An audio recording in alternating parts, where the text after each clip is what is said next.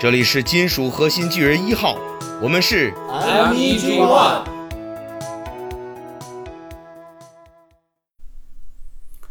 Hello，大家好，这里是金属核心巨人一号 MEG One，我是近藤教授。非常感谢大家收听我们的节目。呃，距离上一次更新确实有一段时间了。那么，为什么挑这个日子来更新呢？其实也是因为，呃，到了呢今年的八月二十六号，呃，又是一位在变形金刚的这个世界中，或者说对变形金刚的发展，呃，起到了非常重要的影响的一个比较有名的人物。这个人是谁呢？就是我们今天要讲述的故事的主人公，艾伦·亚彻，英文名叫做 Aaron Archer。嗯，这个人究竟是何方神圣呢？大家先不要着急，呃，且听我慢慢道来。Aaron Archer，他呢是这个是一位有名的这个玩具设计师，他呢是一九七二年八月二十六日在美国的这个俄亥俄州坎顿市出生的。他本人。有了非常丰富的这个工作经历，其中最重要的部分呢，就是我们说的，他曾经为变形金刚品牌拥有者孩之宝工作过十八年。十八年对于任何一个成年人来说呢，其实都是一段很长的工作经历了。那么，Aaron Archer 就是艾伦·亚彻，他在这个为孩之宝工作的这十八年的过程中。究竟它起到了什么样的作用？它又是对变形金刚的发展产生了什么影响呢？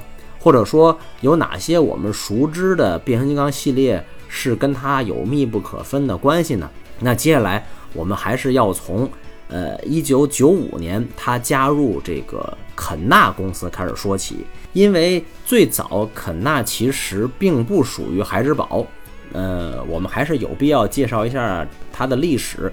毕竟在玩具界，它还是非常具有传奇色彩的。肯纳曾经是美国啊最著名的玩具公司之一。它有哪些著名的玩具产品线呢？比如说大家都清楚或者说听说过的《星球大战》，还有什么《侏罗纪公园》、《蝙蝠侠》、蝙蝠侠动画版。后来肯纳的命运是什么样子呢？因为它的这个产品销量后来呢不是很乐观，我相信跟《星球大战》后几部电影的口碑导致的玩具销量下滑呢是有一定关系的。所以肯纳公司呢，在一九八七年的时候，嗯，相信这个时间对于很多人来说是非常久远的。哎，一九八七年的时候呢，就被百变雄狮的母公司通卡给收购了，相当于 arocha 加入肯纳公司的时候。其实，肯纳已经是被收购两次的了。通卡在一九八七年收购了肯纳，通卡呢，在一九九一年的时候呢，就被孩之宝收购了。所以说，孩之宝当时收购了这两家公司，但是呢，却还允许他们保留自己的品牌。说白了就是，哎，你是我的子公司，我呢是你的出资方，但是呢，你还可以出玩具，然后。Aaron Archer 就是艾伦·亚彻呢，他就在1995年的时候加入了肯纳。那会儿肯纳公司呢还在辛辛那提，也就是说，实际上艾伦·亚彻在加入肯纳的时候，跟现在我们所熟知的孩之宝总部这个罗德岛其实是相距很远的。艾伦·亚彻刚刚加入肯纳的时候呢，实际上就是一个很普通的设计师，嗯。然后呢，他工作了三年之后，也就是到了一九九七年底，他是一九九五年一月加入的肯纳公司。到了一九九七年底十二月的时候呢，哎，他就晋升成了高级这个产品设计师了。那他主要负责的产品呢，就是《星球大战》。《星球大战》当时出了很多可动人偶，然后他呢就在这个岗位上继续工作了一段时间。那么他是什么时候开始？和变形金刚产生了关联了呢，是从一九九九年开始。一九九九年，熟悉超能勇士系列的朋友应该知道，实际上是超能勇士玩具的第四年，也就是金属变体二代的时候。金属变体二代里面有一些比较典型的玩具，比如说金属变体二黄豹。就是身上皮肤破裂像生化感觉。金属变体二克隆恐龙勇士，我们通常管它叫做这个骨架龙啊，以及终极大反派，我们都熟悉的红龙威震天。换句话说，红龙威震天实际上算是金属变体二代啊。金属媒体一代什么样的，大家相信也都清楚。一九九九年之后又过了一年，也就是到了两千年，孩之宝就把肯纳在辛辛那提的办公室呢给关闭了。实际上，大家可以看到，孩之宝一九九一年收购了曾经收购肯纳的通卡之后呢，一直以肯纳的商标在出了很多超能勇士的玩具。如果大家回去看一九九六年甚至是一九九七年的老玩具的话，我们会发现上面的商标呢是肯纳，不是孩之宝。当然，后来到了九八年、九九年，已经变成了孩之宝的标志了。嗯嗯，肯纳正式退出历史舞台呢。也就是两千年，孩之宝把辛辛那提的肯纳办公室关闭，哎，肯纳的这个商标呢，从此就淡出了我们的视野了。到了两千年的话呢，艾伦雅彻就从一个普通的设计师晋升成为了首席设计师。嗯，相信孩之宝是看到了他以往设计可动人偶，包括在超能勇士金属变体二这个产品线上的一些出色的表现，哎。给了他一个能够发挥自己个人能力的更大空间。那么之后又过了一年，那么到了二零零一年，艾伦就被晋升为叫项目设计经理。既然说到项目设计，那他就必须得参与重大的项目。他第一个参与的重大项目就是把在一年之前日本塔卡拉就是特加利原创的变形金刚机甲列车系列。如果我们看这个动画的标题的话，它叫《Car Robots》啊，机甲列车系列引入到了北美。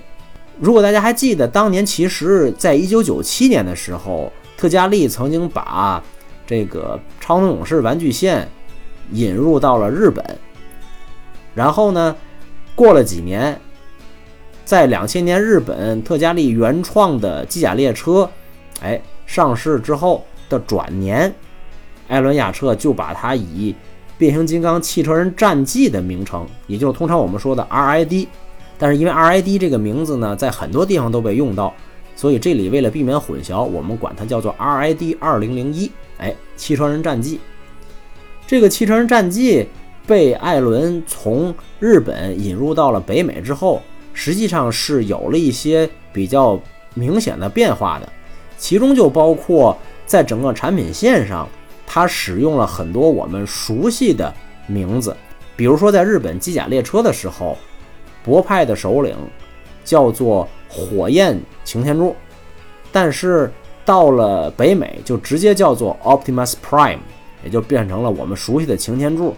而且呢，在日本叫做惊节天 Giga 创的呃狂派首领，到了北美呢，依然是我们熟悉的威震天了。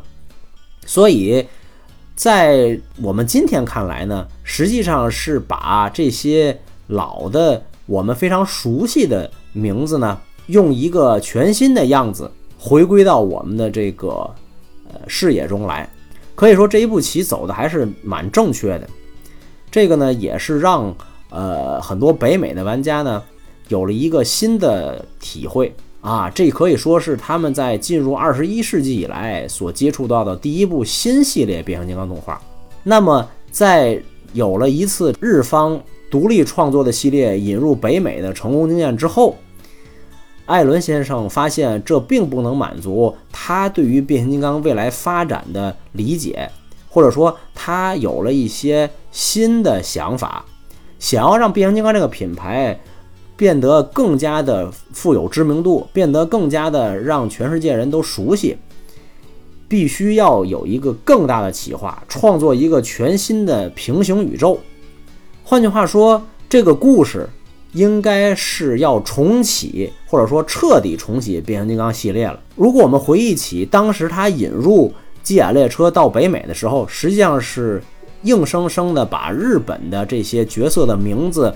改成了老的经典角色的名字了，但是这一次不一样，他要做的就是让当时一九八四年大放异彩的汽车人和霸天虎的经典角色在二十一世纪重生。于是我们就才能看到之后从零二年开始到零持续到零六年的宇宙大帝三部曲 Unicron Trilogy，呃，也有人管它叫做 AEC 系列。那么这个连续系列也是经历了好几年的发展，从二零零二年开始。宇宙大帝三部曲的第一部，也就是变形金刚舰队这个系列隆重登场。我们可以说，这条产品线是孩之宝与变形金刚的日方版权所有者特加利公司，当然现在叫做特加利多美了，在八十年代结束合作之后多年首次展开的联合企划。嗯，既然我们提到了是美国孩之宝和日本特加利联合企划。那么，作为美国孩之宝这边的代表呢，那个艾伦先生呢，也在其中做出了非常重要的贡献。他呢，身为舰队系列在北美孩之宝这边的首席创意负责人，他不仅负责动画概念设计方案，而且呢，还负责了玩具的企划工作。而如果大家对变形金刚舰队系列有一定印象和了解的话，你们应该印象最深刻的就是种类多样、玩法丰富的迷你金刚了。很多玩具，或者说几乎每一个舰队系列的玩具，身上都有可以利用迷你金刚触发的机关。此外呢，迷你金刚本身也自带机关，比如说有的能够合体变成武器，有的呢自身就可以在人形、伪装形态和武器形态之间转换。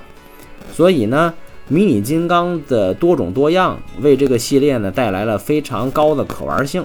实际上，也有一种说法，就是在变形金刚舰队做创意的时候，是受到了宠物小精灵的启发。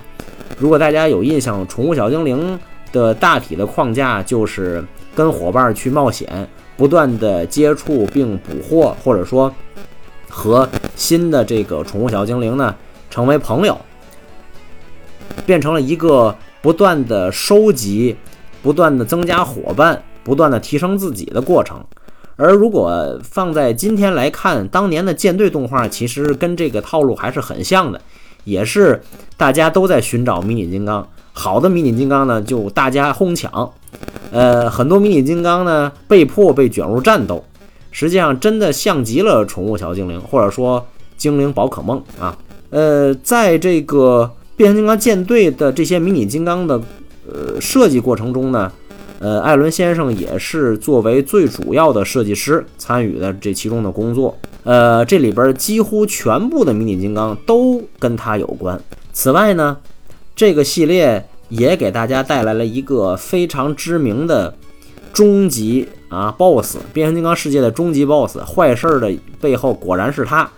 也就是宇宙大帝的玩具，实际上这么多年，宇宙大帝都没有推出过正式的玩具。当然，我指的是，呃，一九八六年以后啊，因为宇宙大帝第一次登场是在一九八六年的《变形金刚大电影》这个动画片里面。实际上，当年并没有正式发售宇宙大帝的玩具，而呃，全世界各地的迷友能够看到，或者说能够购买到一个呃正式。发售的宇宙大帝玩具，那就是二零零二年的变形金刚舰队了。变形金刚舰队推出之后呢，受到了很多孩子的好评。如果你们有机会看到当年的广告片，你会发现这个广告做的非常吸引人，因为玩具身上的机关能够产生各种各样的玩法，也可能能启动弹射，也可能能触动声光，甚至呢能够影响到组合等等。那么这个玩具，呃，那么这个系列受到一致好评之后呢，孩之宝再接再厉，在艾伦的这个带领下，二零零三年底，哎，推出了或者说在北美推出了面向成年玩家。刚才咱说的是舰队是主要是面向青少年或者说孩子这个市场的，那面对成年玩家呢，孩之宝也没有闲着。他推出的叫做变形金刚轮回系列。哎，说轮回，大家可能有点疑惑啊。这轮回是什么？其实这个轮回呢，就是我们很多人口中说的 ALT。ALT 的全称呢叫做 Alternator，嗯，实际上英文直译呢应该是类似于呃交流发电机的感觉。所以呢，这个系列呢，中文就叫做轮回，或者俗称 ALT 也可以。这个系列的特点就是玩具伪装形态全部采用的是真实存在的汽车，那种现实中你能看到的汽车。哎，车型比例呢是一比二十四。既然你要使用真实存在的汽车，你必然要获得这个汽车品牌的这个汽车外形使用权。哎。所以呢，艾伦在这中间呢也起到了非常重要的作用，他是这个系列的负责人嘛。于是他就跟福特呀、斯巴鲁啊、吉普啊、道奇啊等等这些提供授权的汽车品牌厂家有了很多详细深入的沟通。所以，我们当年或者说放到现在，能够看到，呃，轮回系列或者说 ALP 系列这些汽车伪装形态是细节满满，堪比车模，这就是。艾伦在其中贡献了非常重要的力量。大家还记得2003年还有一款重磅产品吗？2003年其实已经是在企划变形金刚二十周年纪念了，因为变形金刚第一代诞生是一九八四年嘛，到二零零四年正好是二十周年。但你不可能等到二零零四年才开始准备企划，所以二零零三年就开始有了这一个二十周年纪念的企划。那么二十周年纪念企划中最最最最给人留下深刻印象的就是擎天柱，在日本呢叫做 Masterpiece 杰作系列零一号擎天柱。那么在北美呢是发售的是透明呃外包，然后擎天柱手里拿的是黑色的武器，身上呢还有一些战斗留下来的这个烟熏痕迹。烟囱呢由于玩具安全的考虑变成了短烟囱，也就是通常我们所说的黑枪 MP 零一。啊，实际上当年并不叫做什么 MP 零一了，只有在日本叫做 Masterpiece 零一，在北美就叫做二十周年纪念擎天柱。所以这里面呢也是有在设计的部分呢，艾伦也参与，并且呢有了很重要的贡献。呃，由于他引导的二零零一年引入日方的机甲列车，二零零二年的舰队，以及二零零三年的这个变形金刚轮回 LT。包括二十周年纪念这些等等企划呢，他呢也获得了高层的认可。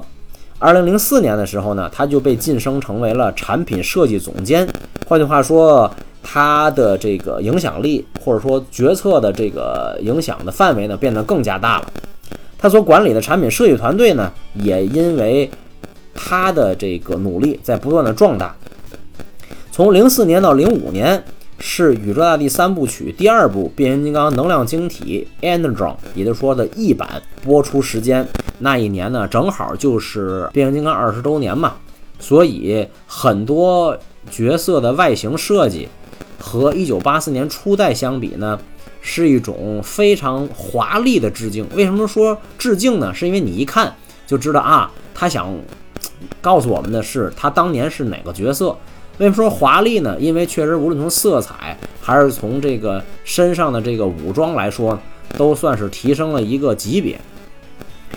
呃，到了这个赛博坦之谜，也就是 Cybertron C 版的时候呢，哎，这里边又有一个重磅产品，就是我们之前说过的“坏事总有他”宇宙大帝的宿敌，也是变形金刚的老家行星赛博特普神啊，也有叫做元始天尊的。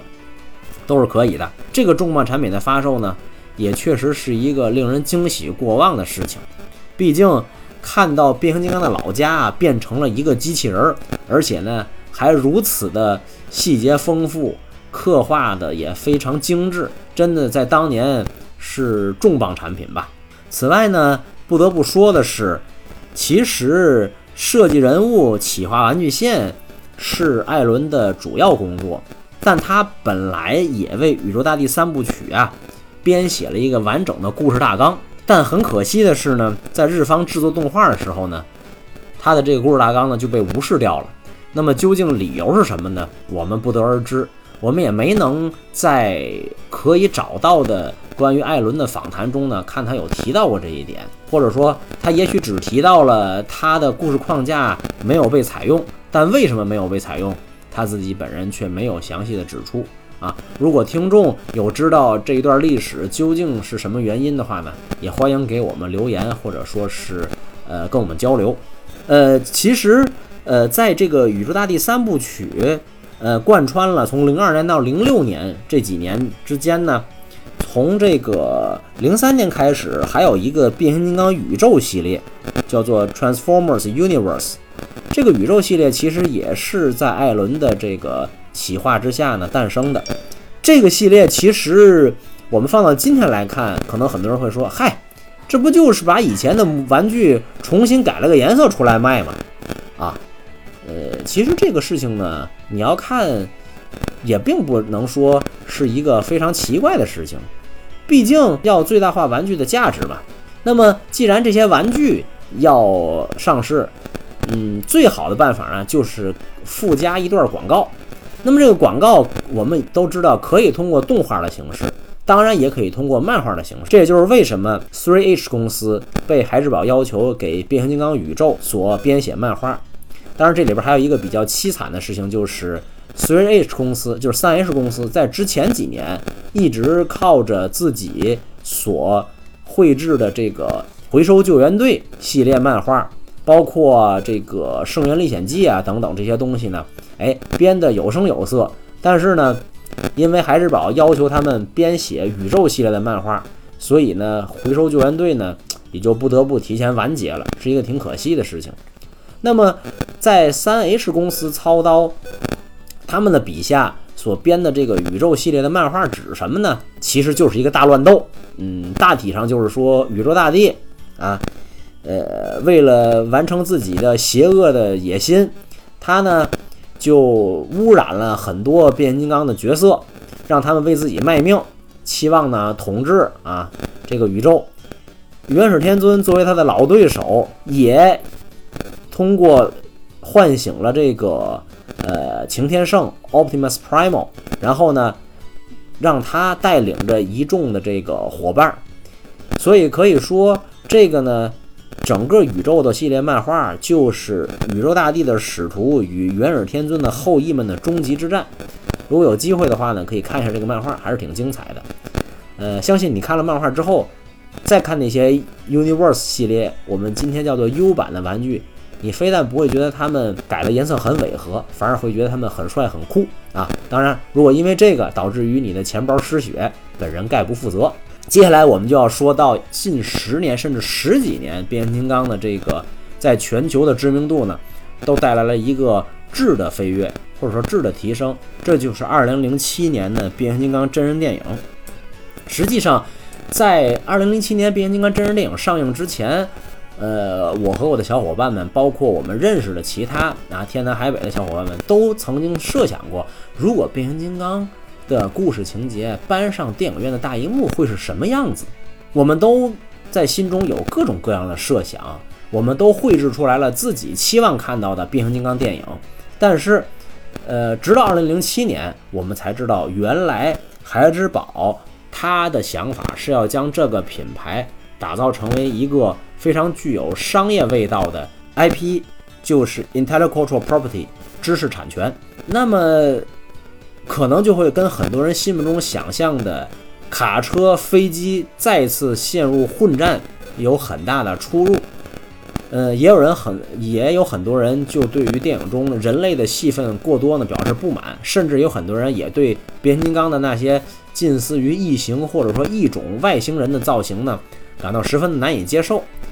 呃，但是如果你把时钟拨回到十几年前，在一九九六年《超能勇士》刚刚发售的时候，不是同样也有第一代变形金刚的迷友喊出了“我们要卡车，不要猩猩”的口号吗？实际上，每一代的观念转变和审美转变，包括接受新的这个造型、新的故事的时候，都会产生一些激烈的碰撞。呃，我相信只有产生了激烈的碰撞，或者说只有发生了一些颠覆性的事情，才能够让变形金刚这个品牌呢不断的发展下去。如果只是在之前的造型的基础上，在之前的故事框架基础上小修小补，可能也很难抓住多年迷友的心，而且呢，最主要的是很难让以前没接触过变形金刚的人被吸引过来。八零后或者说七零后对第一代动画有着非常浓厚的感情。那么九零后呢，他们的初恋可能就是超能勇士。那么零零后呢，他们还会有机会去看第一代动画吗？他们还会有机会去看超能勇士吗？恐怕未必。所以这个时候，在全世界范围内再次让变形金刚成为热点话题的真人电影做到了。二零零七年，变形金刚真人电影在全球的引发了空前的热潮，相信有很多人就是被真人电影燃起了啊，点燃了自己的心中的火种啊，再一次转动了自己的变形齿轮。重新加入到变形金刚玩具啊、收玩具收集啊、动画欣赏啊、故事讨论中来了。这个电影有多成功？我们只需要看到许多观众走出电影院之后，直奔玩具反斗城，或者说其他啊，在中国大陆可能是打开淘宝，哎，去购买玩具就可以知道了。很多以前没有接触过变形金刚的女性玩家，把大黄蜂奉为变形金刚的第一标志性主角，连擎天柱在他面前都黯然失色了。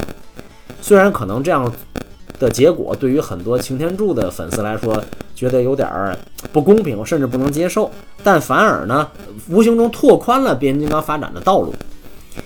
那么在这整个过程中，呃，玩具负责玩具企划的艾伦，他在孩之宝，它代表孩之宝嘛，在与梦工厂啊、派拉蒙等多方的合作上起到了至关重要的作用。而玩具借由电影的上映。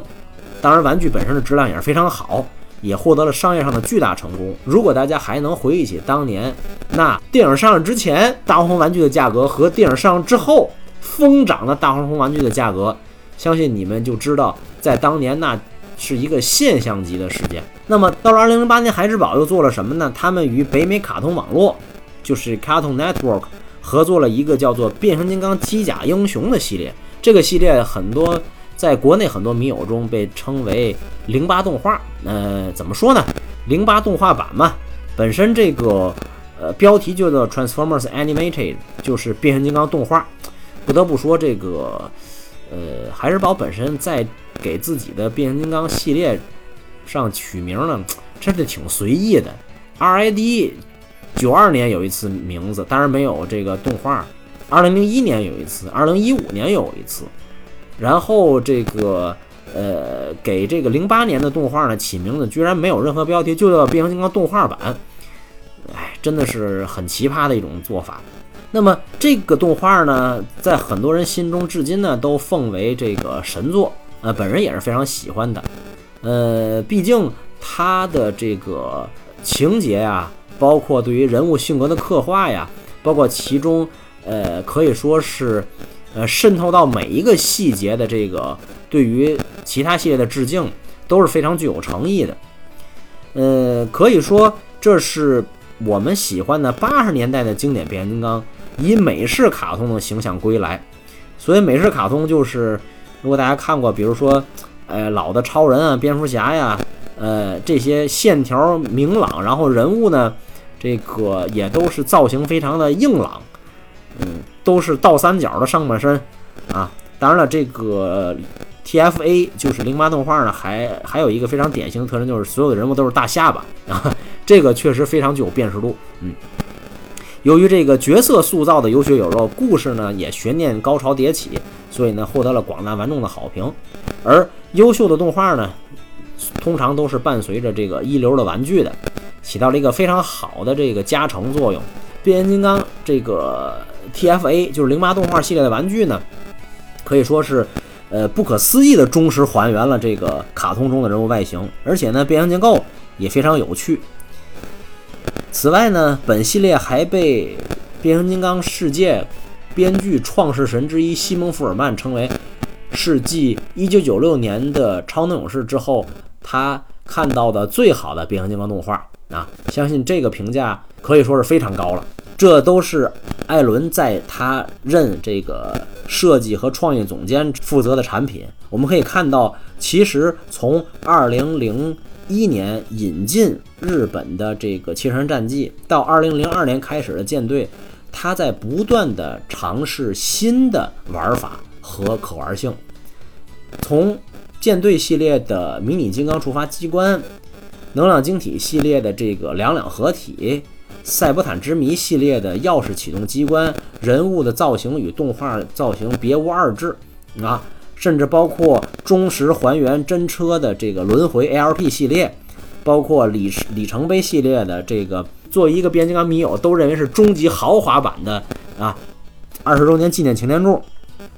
我们可以看到，其实呃，无论从玩具的风格、可玩的这个呃玩点的这个多变来说，都是在不断的创新的。嗯，我们年年都可以看到新鲜的东西。这样的事情呢，还没有完结。艾伦的这个创新呢，不单单是从玩具的这个设计和产品的这个创意角度出发，他本人呢也不甘寂寞，在变形金刚机甲英雄，也就是 TFA 零八动画中呢，他也有了一个形象。呃，其实呢是动画工作室给他设计了一个造型，这个造型是什么呢？像是一个发福的的罗宾汉。其实也不光是罗宾汉了，还有这个绿箭的一个呃要素在里面，而且呢是一个反派。这个反派叫什么名字呢？叫做 Angry Archer。这个艾伦不是叫做 Iron Archer 吗？嗯，所以其实就是姓跟他是一样的，而且 Archer 本身就有弓箭手的意思，所以造型模仿他，名字模仿他，而且呢，真的也是在射箭。而且这里边还有一个非常有趣的事情，就是艾伦知道自己的动画形象之后呢，还特意要求这个北美卡通网络，就是这个 TFA 的这个制作方呢，把这个 Angry Archer 我们叫做愤怒射手嘛，哎。改成了左撇子，因为艾伦本身是个本人呢是个左撇子，哎所以如果你们再回去看到这个 TFA 零八动画的时候呢，你们能够在其中的某一集看到这位既像罗宾汉又像绿箭的发福的反派啊，这个就是艾伦雅彻在 TFA 动画中的新造型。那么到了二零零九年。其实已经是变形金刚真人电影的第二部了，呃，第二部的玩具销售呢也是销量非常的好，所以呢，艾伦作为这其中的这个重要贡献者呢，就被提升成孩之宝公司的玩具品牌创意知识产权，就是 IP 的开发副总裁。可以说，从2001到2013年，2013年他就辞职了嘛，这段期间。孩之宝计划下一年变形金刚产品线上发售什么样的新系列玩具？发售多少款？发售哪些角色？艾伦呢？包括他自己的团队在其中呢，都起到了决定性的作用。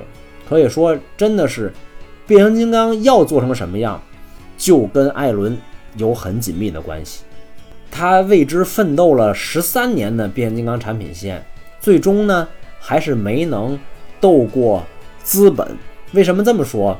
你看，他从二零零一年晋升为项目设计经理，启动这个汽车人战记，到直到二零一三年，电影三的玩具已经这个销售完毕，电影四的玩具已经在企划中，结果呢，他就离职了。英雄终有一天是要向资本低头的。Aaron Archer 呢，也是没有办法。据他自己后来的描述，他辞职的主要原因就是。塑料原材料价格不断上涨，不断上涨是因为什么？因为石油价格上涨，成本优化压力呢也不断增加。他发现，再想开发出有趣的新玩具已经非常困难了。说白了，发挥的空间都已经被成本控制框死了。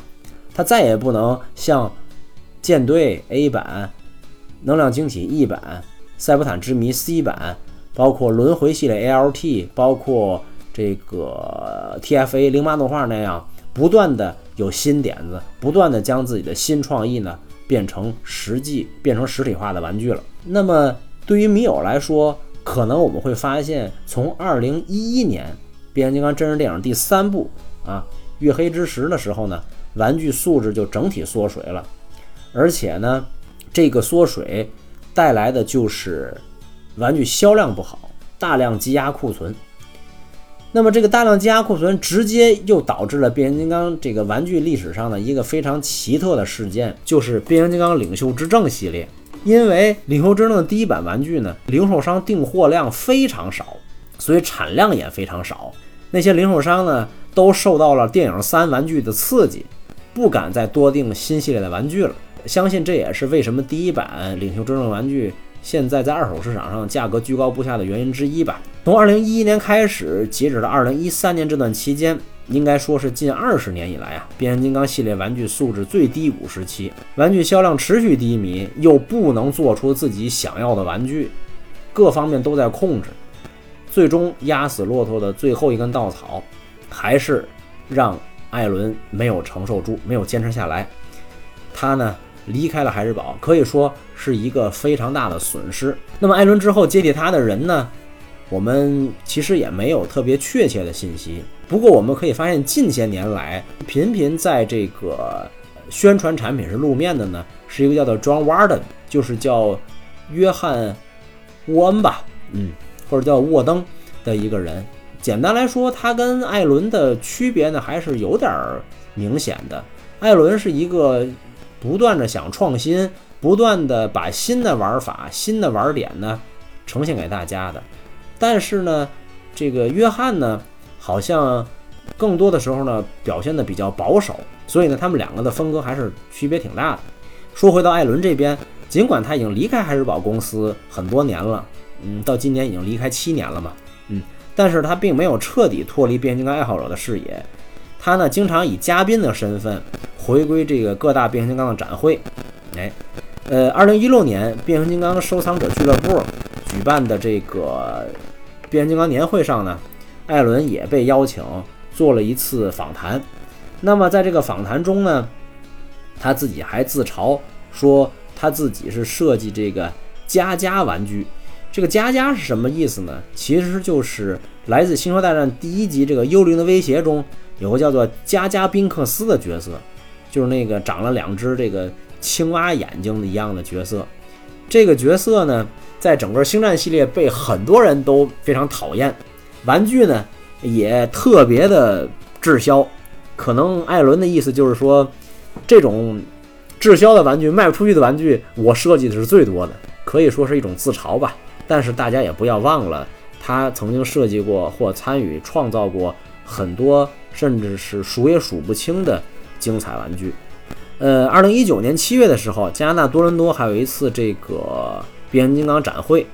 呃，他在这个展会上呢，我们又能够再次看到艾伦的身影。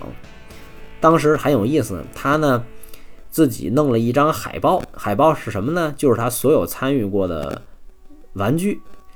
然后呢，你可以购买这张海报。然后呢，找他要签名，可以说这有点像一个知名作家把自己的书单拿出来，证明自己曾经的光辉历史。然后呢，有兴趣的人或者说了解他的人呢，能够跟他能够从他这里得到一份纪念品。所以，纵观全局，从新世纪开始，艾伦作为孩之宝变形金刚设计团队的一份子，经历了这十三年呢，可以说是跌宕起伏。曾经，变形金刚这个品牌在他的带领下逐步走向辉煌。到了二零零八年的时候，可以说是走到了一个顶峰吧。可是，由于这个资本的影响，没能及时跟上大环境的变化。从二零一一到二零一三年呢，变形金刚陷入了一个可怕的低潮。艾伦呢，也非常遗憾地离开了变形金刚的这个设计圈子和设计团队。在这里呢，呃，因为二十六号是他的生日，他是一九七二年出生了嘛，所以到今年应该正好是四十八岁了嘛。哎，我们呢，呃，想祝艾伦先生四十八岁生日快乐，同时呢，也感谢他为我们带来的如此丰富有趣的变形金刚玩具。有了这些变形金刚的玩具，才令我们这些变形金刚粉丝的生活呢如此多姿多彩。好了。今天就说到这里。如果大家喜欢我今天讲述的内容，就请大家收藏、评论和点赞。嗯，我们下期再见。